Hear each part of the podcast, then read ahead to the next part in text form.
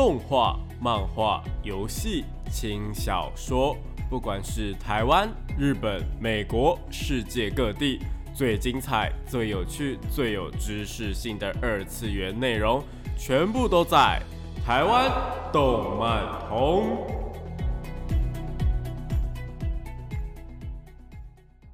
嗨，大家下午好啊！欢迎来到台湾动漫通的节目现场，这边是复兴广播电台台北、台中、高雄 AM 五九四，台中 FM 一零七点八，我是你们的主持人电波比比，可以叫我比比就好哦。脸书搜寻电波比比就可以找到我以及相关的节目资讯。那上礼拜呢，因为想说大家听二次元的动漫作品，就是可能会听得有一点点的疲乏嘛。所以呢，就是跟大家聊了真人化的动漫作品，这样就是大家就是不用再看平面的，可以看一下真人版的，而且聊了非常多部山崎贤人的作品，因为山崎贤人真的是动漫改编作品的男主角的常客。那不知道大家有没有什么特别的想法呢？如果对上礼拜聊的几部作品啊，像是《安沙教室》《阿仔的恋爱太难》有兴趣的听众朋友们呢，可以去各大的 p o c k e t 平台收听重播哦。那今天要跟各位听众朋友们聊的内容呢，也一样也是接续上礼拜的内容。不过今天山崎贤人就不会再呃出现了啦，要继续来聊有被真人化的作品。那我们就赶快进入到我们的节目内容吧。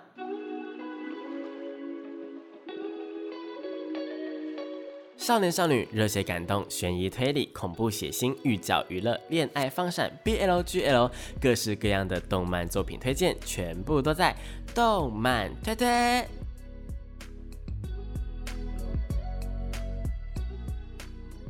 欢迎来到我们动漫推推的时间。那这个单元呢，主要会跟大家推荐一些国内外优良的动漫作品，也有可能是游戏或是轻小说，都是有可能的哦。那跟上次一样啊，推荐的作品可能有些在之前的节目中有介绍过了。不过，因为主要是讲真人化的部分，所以评分的角度呢会跟呃之前比较不一样，这一点请大家放心。那首先要提的呢是上个礼拜有提到，但是没有时间讲的作品，一样也是由山崎贤人所演出的作品呐。但是不好意思哦，马上就打脸自己，那就是《经济之国的闯关者》。《经济之国的闯关者》呢这部作品啊。嗯，我个人非常喜欢，它是一部悬疑恐怖推理的作品。那呃，就这边就是呃，节目中不会跟大家讲到太多的内幕，也不会跟大家讲到太多，呃，可能有一些呃血腥的东西呢，也不会提到，所以请大家放心收听哦。那原作呢，跟真人版的内容有一点点的不一样，所以我们呢先讨论原作的部分。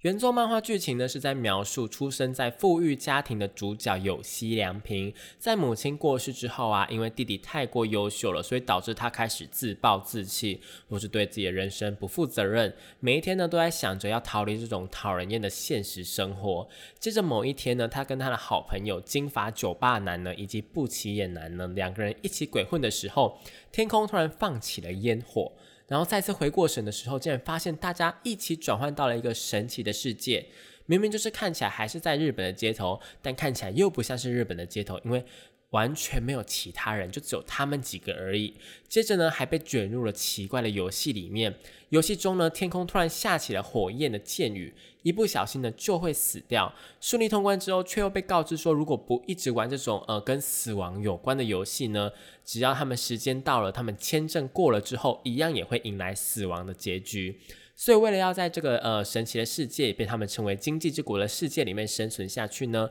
他们只好一直奋战下去，想办法通关，并且回到原本的世界去。听起来是不是让人觉得就是意外的还蛮有趣的呢？我相信，如果是喜欢悬疑作品的听众朋友们呐，是一定会喜欢这部作品的。那其实这一部《经济之国的闯关者》呢，它的日文的原文直翻是“经济之国的爱丽丝”。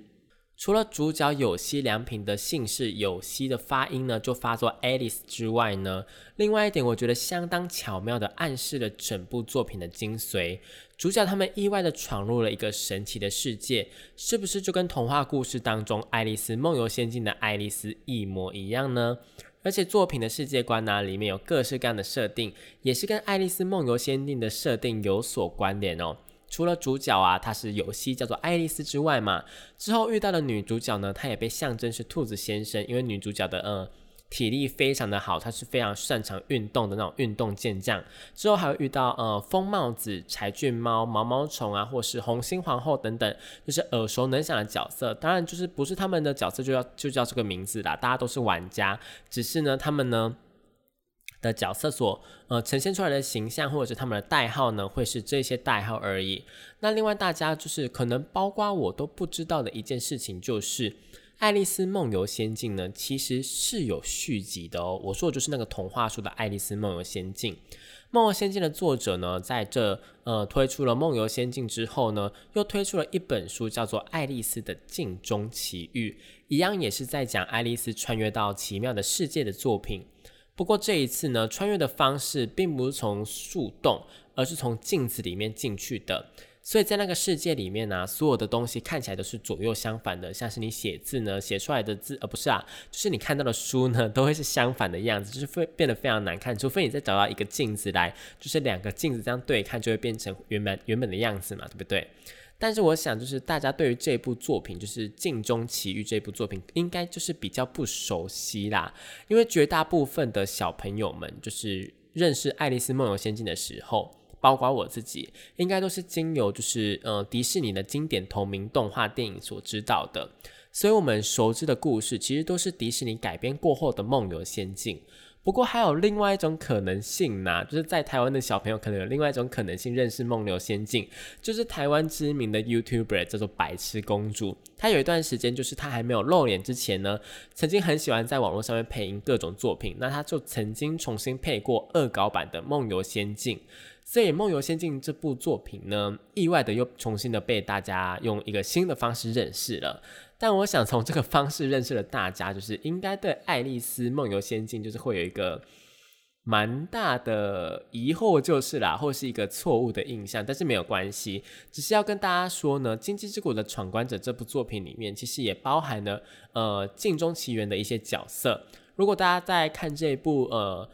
呃，经济之国的闯关者之前呢，先去浏览过爱丽丝的这两本故事的话，我觉得会发现说有非常多的爱丽丝的小彩蛋，大家不妨可以尝试看看。另外一个呢，也是跟爱丽丝梦游仙境有一点点相关的设定，就是经济之国里面的游戏啊，不是刚刚要说一直要玩生死的游戏才能够活下去吗？它其实是有分花色的。不同的扑克牌就是会有不同的花色嘛？那扑克牌的四种花色呢，就分成了四种不同类型的游戏。我们接下来一一向大家说明哦。那黑桃的部分呢，是属于肉体型的，也就是游戏的内容呢，可能需要跑跑跳跳啊，就是比较适合那种运动型的人参加。像是女主角呢，就非常适合参加这种黑桃的肉体型的呃游戏。那方块的话呢，则是智慧型的。游戏内容呢，会比较偏向于是解谜，适合头脑聪明啊，或者是有小知识很多的人参加。主角一开始呢，也是属于这种就是方块型的，就是那种小聪明类型的。那为什么我会说是小知识、小聪明呢？因为呢，我觉得这种就是呃悬疑解谜类型的作品啊，都有一个我觉得还蛮嗯，也就是说你细细细细的去想的话，会觉得蛮不合理的设定呐。但通常我都会选择忽略。那这个设定呢，就是主角们的，或者应该说是角色们的知识太五花八门了。我觉得如果是一个普通的人，比方说像你我好了，甚至是一个呃好一，比方说你是天才好了，应该就是只会特别擅长某一类的知识吧。比方说像是呃你可能比较擅长文学啊，或者是历史，又或者是化学、物理等等的。大家呃先不要说什么国高中，我们可能学了非常非常多的呃五花八门的科目这样子。通常到了呃上大学，你可能就会去钻研你的专业科目，那比较不常用到的就会被放在记忆里面，就是存放，就是你可能真的要再去翻一下书才会想起来这样。那就是我们可能就会比较擅长某一方面嘛，但是这类这类型的悬疑的推理作品，在剧情在设计的时候，很常会有一些就是奇奇怪怪的知识，比方说像是课本里面会出现的文章内容。并不是认识那些文章内容，比方说哦，可能我们认识什么诗说啊，或者是什么呃背影啊，我们都知道说哦，它可能里面有什么样的内容，这样不是这个哦，而是记得说有哪几篇是在小学的时候教过，有哪几篇是在国中的时候教过。这就让我很怀疑说，哦，就除了教育的呃从业者之外，就是那种小学老师、国中老师、高中老师之外呢，到底谁会每一次去去记那些就是教育部编排的选文会有哪一些呢？还是说日本那边的就是选文都是一样的，然后大家都会记得说是在哪呃几年级的时候上过的？我觉得这就是非常的不合理啦。虽然说为了剧情的合理化。都会安排一些可能就是会刚好记得，但记得不是那么清楚，或是知道有这件事情，但可能有哪一些地方记错的桥段。但是我认为这种生活中用不到，不是那个工作也用不上的知识，都让我觉得说有点太刚好了，就是会让我偶尔就是会怀疑说，是不是作者啊在安排这些桥段，在讲这些谜题的时候呢，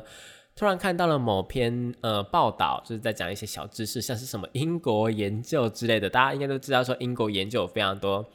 呃，蛮荒唐的研究，但好像是真的这样子，可能就会想说啊，为什么为什么英国研究会研究这种事情呢？但我们就是先选择忽略，好不好？或者是就是突然想到某一些呃小知识、斗知识，所以才会这样安排。但我不得不说的事情就是，这样的安排确实是让剧情多了非常多的可能性呐，就是让剧情变得非常好看。所以呢，呃。我大部分还是会选择忽略啦，除非真的是太扯，让我印象深刻。就像刚刚提到的课文的部分，到底是谁会记得说是小学几年级教的呢？就是反正这样的设定，虽然说有一点不合理，但是多了非常多有趣、意想不到的桥段，我觉得也是不错的啦。好，那接着呢是梅花的部分。梅花的部分呢，则是平衡型。什么是平衡型呢？就是介于黑桃跟方块两者之间的游戏。你需要用到体力，那也需要用到头脑，是比较呃适合去组队一起去闯关的游戏种类。那同时呢，也是所有经济之国里面的玩家最喜欢的，因为这种游戏呢，比较不会去互相伤害，比较能够一起活下去。因为有可能有一些游戏啊，就是需要一些，呃，可能放弃别人啊，或者是他就是跑不动，你可能好好回去救他，你可能就会选择不去救他等等的，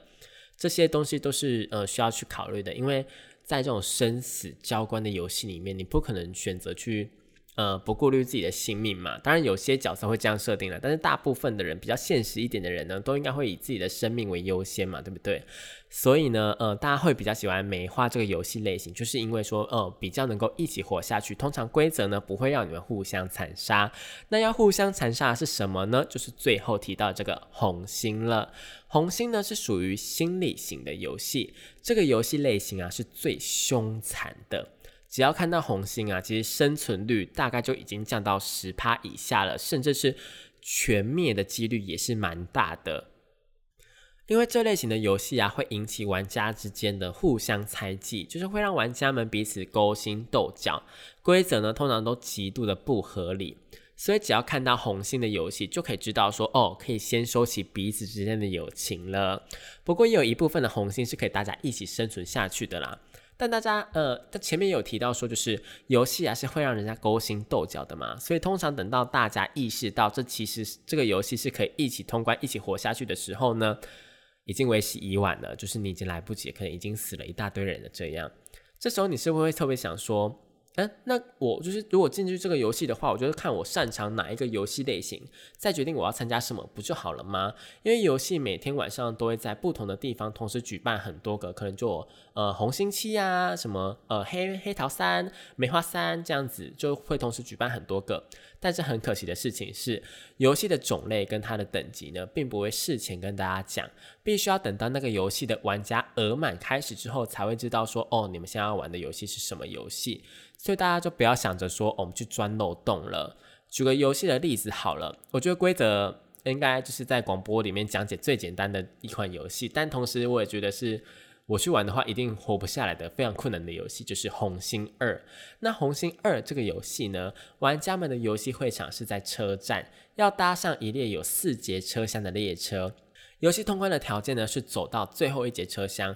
每经过一节车厢呢，都要在里面待五分钟，相当的简单。不过呢，四节车厢当中会有一节车厢会释放剧毒的瓦斯。同时，每一个人呢都会拿到一个氧气面罩，以及一个可以使用五分钟的氧气瓶。那每次使用氧气瓶呢，就一定要等到氧气瓶的氧气没有了才可以。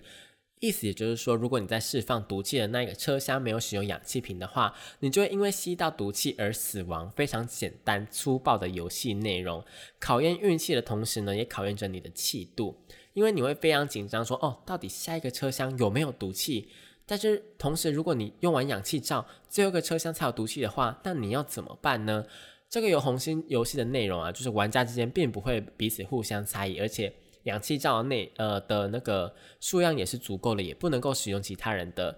那这样的游戏内容就是在跟自己的内心玩游戏。你会想说，哦，撑过这个回合就好了。那如果撑不过这个回合该怎么办呢？红心的游戏就是这么的考验人心，又这么的残忍哦。那呃，游戏只要闯关完成之后呢，就会有一定会有好处嘛，就可以获得一张扑克牌，上面写的呢就是这个游戏啊是什么花色，数字是多少。数字的呃越高，相对的难度也就会越高。但成功挑战的话，相对应的，你可以留在呃经济之国的天数也就会越高。前面有提到说，呃，如果不玩游戏的话，签证过期一样会迎来死亡，就这个意思哦。那我自己个人认为说，这个游戏设定真的还蛮有趣的。扑克牌的设定呢，就有点类似于说是呃红心皇后的扑克牌军队，有没有？大家记不记得那个呃《爱丽丝梦游仙境》里面有非常多的扑克牌在红心皇后的底下做事呢？就有点类似那个感觉。那以作品的可看度跟精彩程度来看呢，是非常高的。强烈建议大家如果有时间的话呢，可以看一下《经济之国的闯关者》的漫画原作，加上特别篇的话，漫画总共有八十七话，非常有呃非常有挑衅意味的话术哈。那另外还有外传的部分，就是后传啊。后传谈的部分总共十三话，我个人都觉得非常有趣。那真人版的部分呢？真人版的部分设定上来讲，稍微的有一点点的不一样。毕竟真人版它如果要还原漫画的话，当中有一些异想天开的各种剧情，还是蛮困难的。但幸好说这部漫画呢，并没有使用太多异想天开的剧情呐。不过因为长度的关系，所以剧情的部分还是经过了一定的删减，角色出场的数量呢也比较少一点点。设定上把各位角色的背景故事啊，就是设定的比较简单一点点，主角变成比较单纯的啃老族而已。那游戏的部分呢，顺序跟数量也有经过调整，就是让剧情的呃合理化一点点。那真人版的主角就是我刚刚提到的山崎贤人所饰演的嘛，因为是比较近期的作品，所以可以看到山崎贤人的演技呢，比起早期的一些作品有非常非常大的提升。那女主角的部分呢，则是由土屋太凤所饰演的。两个人其实之前就有合作过非常多部的作品，包括上一集我们有提到的呃作品《绿色呃橘色奇迹》呢，也是他们所演的。算是经济之国的呃闯关者的话呢，已经是第四次合作了。两个人出演的桥段就是非常的自然，看得出来就是有经过磨合的一个两个人哦。那第一季的部分刚好停在呢剧情的前半段，大家把扑克牌给收集到剩下 JQK 而已，也就是剩下十二张牌而已，算是断在一个非常精彩的断点呐。整体而言改编的相当好，游戏的部分呢也是尽可能的还原哦。甚至是加上了非常多的小细节，而且还有影集独有的游戏存在。在影集第一集当中出现的游戏《梅花三》呢，就是影集原创的游戏，是要在时间限制之内呢逃出大楼。那每一个房间都会有两扇门，选错就会死掉的游戏，非常的呃，又是一个简单粗暴的游戏哦。那而这个游戏呢，我刚刚有提到是梅花三嘛，意思也就是说是合作闯关，算是相对简单的游戏，但剧情当中呈现的还是相当的有张力哦。我个人是认为说，像我这样的一般人，如果不小心闯进去这种游戏啊，大概有百分之呃九十九的几率呢会在游戏中落败。那因为是网络剧的关系，所以影集的部分一共有八集，算是非常呃不长不短的一个长度啦。但同时也是因为是网络剧的关系，所以整体的制作真的是非常精彩，非常值得一看。因为我们是由我们的呃 Netflix 的这个呃很大的出资方去拍的一个影集的部分。虽然有部分的评论呢会说漫画比较精彩，或者是说就是没有很还原，不过以单纯呢以真人版的角度来看的话，每一集的制作都像是电影等级一样了。我个人算是给出非常高的评价，而且第二季呢应该是有在制作当中了，所以现在先看起来呢，到时候追第二季的时候就不用再去重看第一季，就不会落后其他人喽。那讲到这边呢，我们先休息一下，听一下一首好听的歌曲，由 A 妹所带来的《Hurts》。欢迎回到台湾动漫堂的节目现场，这边是复兴广播电台台北、台中、高雄 AM 五九四，台中 FM 一零七点八，我是你们的主持人电波 B B。刚刚那首歌呢是 Emma 带来的 Hurts，是在专辑里面 Daydream 里面的收录的歌曲。那这张专辑里面呢，真的超多好听的歌曲的，有兴趣的听众朋友们呢，可以去听听看哦。那刚介绍了《经济之国》的闯关者啊，就是不知道还合不合大家的胃口呢？下一部作品要介绍就比较呃日常一点点，那就是邻座的怪物同学。呃，虽然 Netflix 上面是这样翻译的啦，但我想蛮大部分的人应该都比较习惯是把它叫做邻座的怪同学而已吧。那邻座的怪同学这部作品呢，也是由刚刚的女主角土屋太凤所出演的，两种风格截然不同。刚刚提到了呃。星际之国的呃女主角呢是比较运动型的嘛，那这个呢就真的完全不一样喽，大家继续听下去就知道。那邻座的怪同学呢？漫画单行本总共有十三卷，动画有一季十三集，真人版的部分呢，则是电影。那故事是在说呢，女主角是一个资优生的女孩，那除了念书之外啊，就什么都不喜欢，她的兴趣就只有念书。那认为只有念书这件事情呢，是对未来唯一有保障的啊。B B 在这边跟大家说，哦，不一定哦，没有啦，没有啦。那某一天呢，因为老师的要求，所以去给班上的学生呢，呃，就是一个问题学生送了讲义。那送奖励这件事情，我也觉得蛮，嗯，可能在长呃台湾比较少见呐，但是在日本的动漫啊，或者是日剧里面呢，就是。呃，有同学请假的剧情的时候呢，然后去送呃今天的笔记或者讲义的剧情，就是非常非常的多。那不知道是因为日本那边比较常做笔记，还是怎么样？也许是我身边的人就不太会请假啦。但老实说，如果没有拿到讲义或是没有做到笔记的话，那上课的时候再来拿或是抄同学的笔记不就好了吗？为什么要抄两份笔记，然后特定拿给同学呢？这只是我一直以来的疑惑啦，因为如果人家请假没有来，应该就是有事情或者是身体不舒服吧？那么送笔记或是讲义这件事情，不是会造成人家困扰吗？好了，我知道我可能太认真在想这件事情了，但这件事情我觉得真的是充满了盲点呢。不知道各位听众朋友们对于这件事情有什么样的想法呢？好，我们回到剧情的部分。女主角见到男主角的时候啊，意外的发现他身边跟了一群呃狐群狗党，只是把男主角当成钱包在玩耍而已，根本就不是真正的朋友。好心提醒男主角之后啊，还因为放心不下，所以就教训了那一些朋友，意外的让男主角就是对女主角产生了兴趣，喜欢上女主角，然后想要跟女主角当朋友。因为男主角其实一直都是一个蛮有障碍的人，就是交朋友的部分蛮有障碍的。所以呢，为了女主角，男主角就开始回到学校上课，开始缠着女主角不放，就想要跟她当朋友啦。就这样开始了一段非常非常青春的校园故事。我知道虽然听起来有点像是少女漫画的套路啦，但是这一部作品，我觉得反而比较像是呃在少女漫画底下的搞笑喜剧作品，而且还掺杂了非常多青少年会遇到的问题，像是排挤啊、霸凌啊，或是做表面。那还有遇到喜欢的人呢，家庭关系等等的，有非常多的剧情是呃，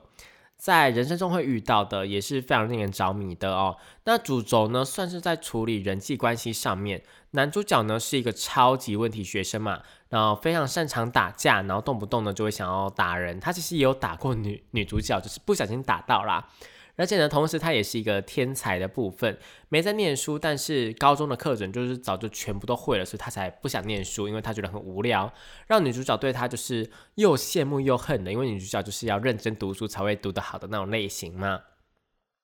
不过我比较喜欢的其实是男女主角以外的故事，因为他们其实呃男女主角一看就看得出来就是一个欢喜鸳鸯，一个愿打一个愿挨的感觉哦，只差有没有正式在一起而已。那配角们的故事跟设定呢，就是让我有一种看到那个呃另外一部作品只想告诉你的感觉，也是一部超级超级超级让我着迷的呃校园喜剧故事吧，应该可以这样说，就是校园喜剧故事。那一种青春期啊，为了交朋友啊，可能会遇到的一些困难，遇到那种呃在班上充满心机的剧情呢，我反而是比较呃喜欢的。像是女主角啊，女配角的夏目呢，就是那一种因为很受男生欢迎，结果被女生讨厌的女生。我相信应该每个班上都会有这种女生吧，就是那种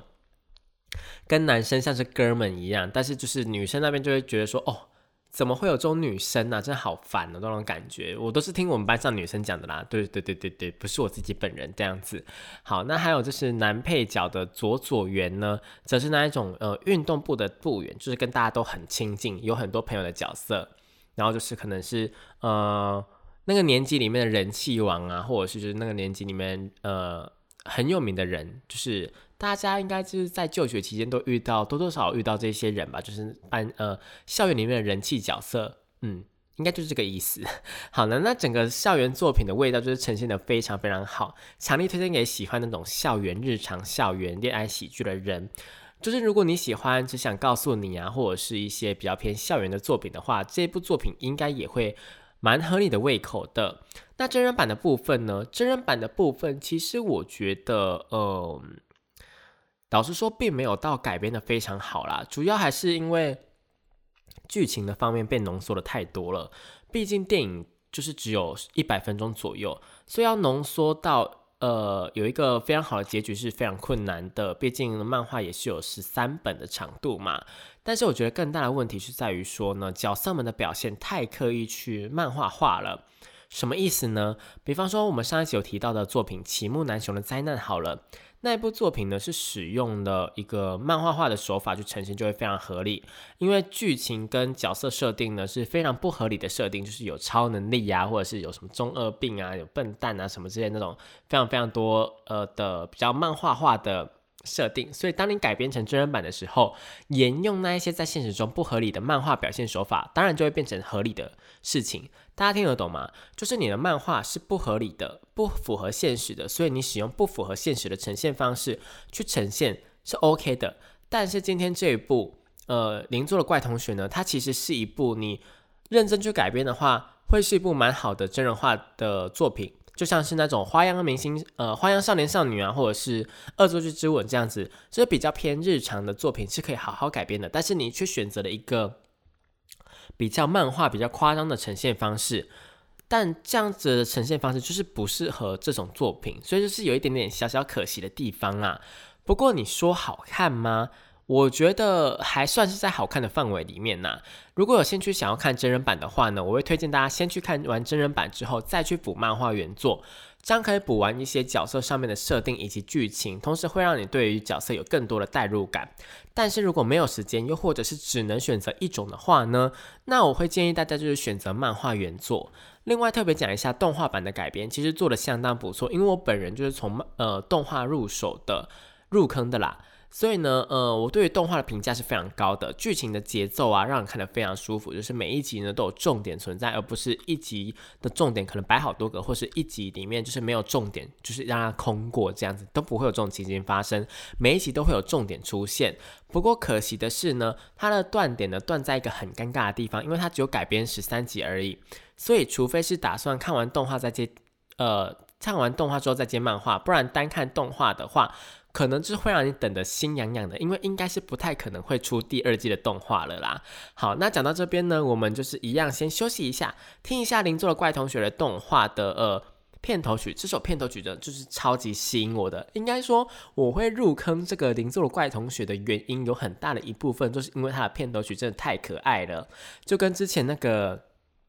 呃，月刊少女野崎君一样，就是音乐做得非常好，让我不得不入坑的感觉啦。有非常多的作品都是因为音乐吸引我，所以才我才入坑呢，才发现这是一部好作品的。呃，这个呢，有机会的话，我们会做一集给跟大家分享一下音乐的部分哦。那这个片头曲呢，是由户松瑶所演唱的 Q and A Restore，就是呃 qna 的独奏会。那我们就一起来听一下这首歌曲吧。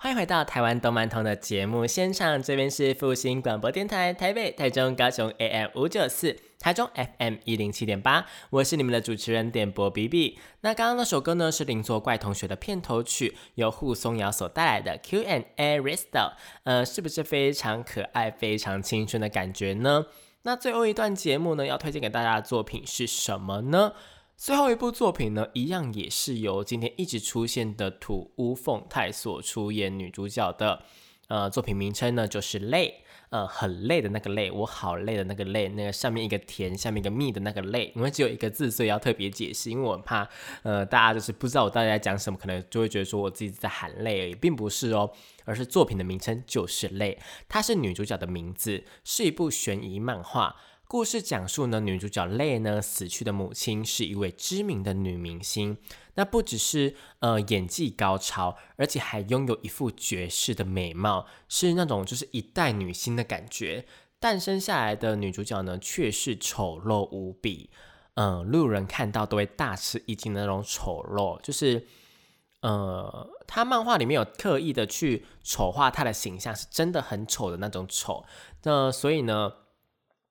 这样的她呢，就是过得很辛苦。然后虽然说她也梦想着成为女演员，但是因为自己与母亲就是长得一点都不像，与那位呃知名女明星的母亲长得一点都不像，所以每天去学校呢都被欺负，甚至连她爸爸都嫌她太丑，所以呢他们连见都没有见过。但是呢，累的内心呢还是想着母亲跟她说过的话，认为说自己应该还是有当女演员的才能的。那在因缘际会之下，班上的同学呢，因为想要欺负他，所以在那种校庆的时候啊，就故意推他去当学校话剧的女主角。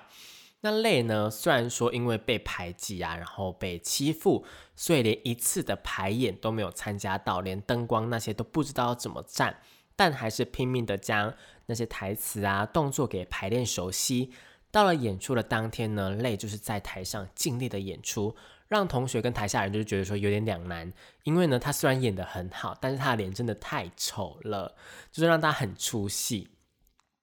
最后呢，班上带头欺负他长得比较好看的那个女生呢，就按照自己的计划，就是他从一开始就有这种呃计划，这种精打细算的心机的感觉，就临时把舞台给喊停，跟大家说，呃，有人身体不舒服，所以我们的临时呃舞台要暂停，然后叫大家把自己换上去。上台之后呢，就跟泪说：“如果你现在不下去的话，嗯，我就怎么样怎么样的。”那就是让呃泪感到说，呃，相当的绝望。就是明明自己已经这么努力了，但最后还是要被威胁，然后被拉下来。然后就在这时候呢，他突然想到了妈妈曾经跟他说过的话，就是他妈妈有跟他说，就是呃，如果你感到绝望的时候啊，或者是什么时候呢，就是涂上呃他所留下来的口红。所以泪呢，其实今天上台的时候是涂上了妈妈的口红的。那呃，因为又想到了这句话，然后接着想到了妈妈后面跟他讲的，涂上这个口红之后到底有什么样的功用之后，他就往了那个呃比较好看的女同学的嘴巴亲了下去，没想到两个人的脸竟然神奇的换了过来。这时候泪就威胁那个女同学说，如果敢泄露秘密的话，他就不把脸换回来。就算就是当时的泪，其实并不知道说怎么会发生这种事，他自己也搞不清楚状况。但是为了演戏，他还是呃威胁了那个女同学，接着用女同学的脸呢去演出了剩下的戏剧。然后演完之后呢，受到了广大的回响，在台上享受到好看脸蛋所带来的好处以及自信。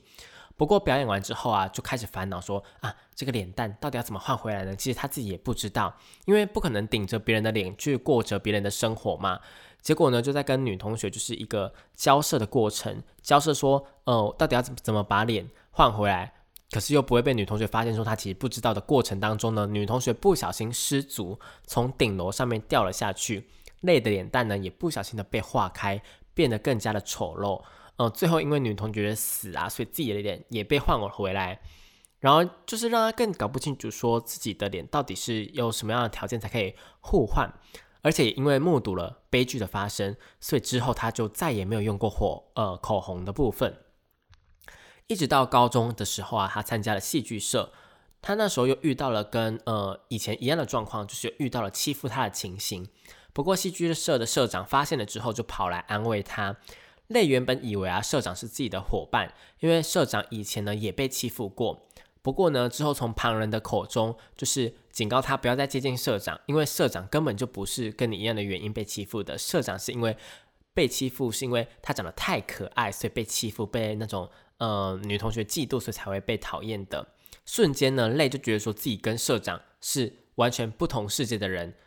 就有一种被背叛的感觉。这时他又想起了妈妈说的话。于是迷昏的社长使用了口红换了社长的脸蛋，接着用自己一直在练习的演技呢演出了完美的戏剧，受到了再次的广大回响，让他真的觉得说自己应该要在舞台上面发光发热，但是真的没有办法，因为他的脸蛋真的太丑了，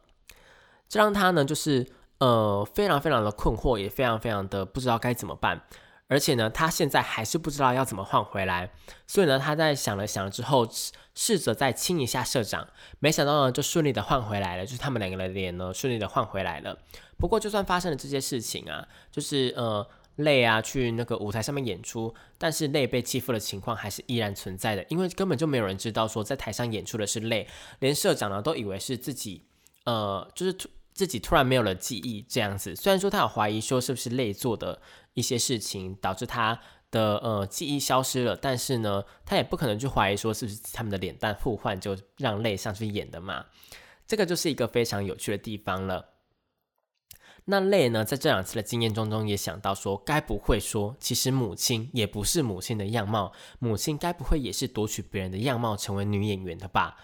这样的想法呢，在之后就是得到了一个呃，算是验证吗？知道母亲秘密的演艺圈人员就出现了，表示说有让泪发光发热的地方，因为他知道泪的演技是非常非常突出的，有需要他的演技的演员存在，可能就是那种呃花瓶啊，就是空有外表但是没有演技的演员。于是呢，泪就开始这样接触了呃故事中另外一个非常非常重要的角色妮娜，开始了一段从替身演员出发的悬疑故事。故事虽然前面花了一点时间在铺陈主角泪的内心啊，从遇到妮娜开始才算是真正开始故事，但这也让读者搞清楚了那支口红的魔法到底是什么东西哦。试验了几次之后啊，泪就知道说口红的魔法只能够维持十二个小时，于是他必须要一直跟要交换的妮娜接吻。而被交换的妮娜呢，虽然能够享受到泪的演技所带来的声名成就，但同时呢，因为自己没有办法超越她的演技，而感到一个非常。Confuse 非常困惑，非常的不知道该怎么办的情况。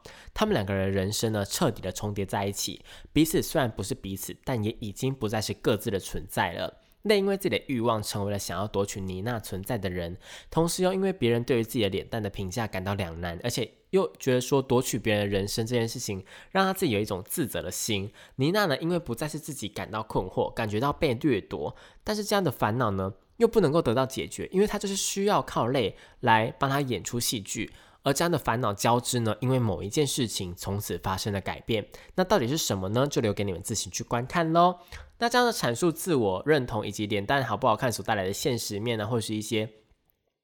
呃社会上的一些呃歧视啊，对于脸蛋比较丑的人的一些就是呃可能在背后会说一下他们一些坏话等等的这些事情呢。我觉得真的是非常非常适合改编成真人版呢。我自己对于真人版的评价是非常高的。首先呢，这样的故事明显的呢，呃，真人演员是需要两人去分饰两角的。什么意思呢？就除了扮演之扮演自己的角色之外，还要扮演换过脸的自己的角色。所以两位演员呢，呃，都需要非常非常高超的演技去演出他的不同的。尤其是土屋太凤所演出的角色，是刚提到的妮娜嘛，是里面最活跃的一张脸蛋。虽然说呢，一开始我很害怕，说呃他们没有办法表演出差距。会让整出戏呢，就是表现的很尴尬。但没想到他们不只是演出了差距，而且还诠释的相当完美。唯一不太 OK 的地方啊，就是饰演泪本来那个脸蛋的女演员方根金子呢，长得太漂亮了。虽然说已经在脸上进行过特殊化妆了，但是果然女演员的脸蛋呢，还是藏不住的美丽啦。但是这一点呢，瑕不掩瑜，还是让人看看得非常的过瘾。因为泪的原作漫画呢，总共一百多集，可能需要花一点时间。如果对这个故事很感兴趣，但是又没有那么多时间的人呢，看真人电影版，我觉得也是完全不亏的哦。这一部充满自身欲望以及价社会价值观的类呢，推荐给各位观看。而且大家有没有发现说，如果真的他妈妈是呃夺取别人的脸蛋去过生活的话呢，那么他妈妈也会遇到跟他一样的情况。那么他妈妈是怎么样生下他的呢？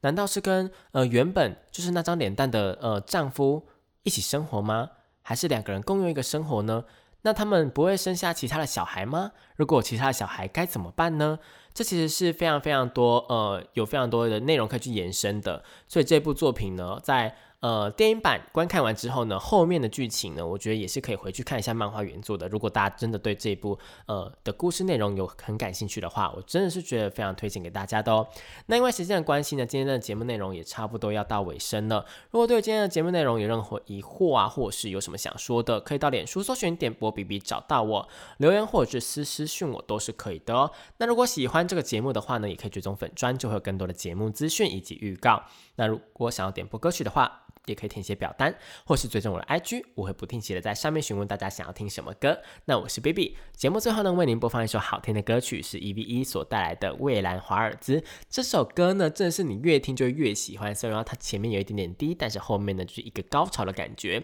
那这里是复兴广播电台的台湾动漫通，我们下个礼拜一样同一时间在空中相会。希望大家疫情期间都能够身体健康、平安顺心。那我们就下礼拜见喽，拜拜。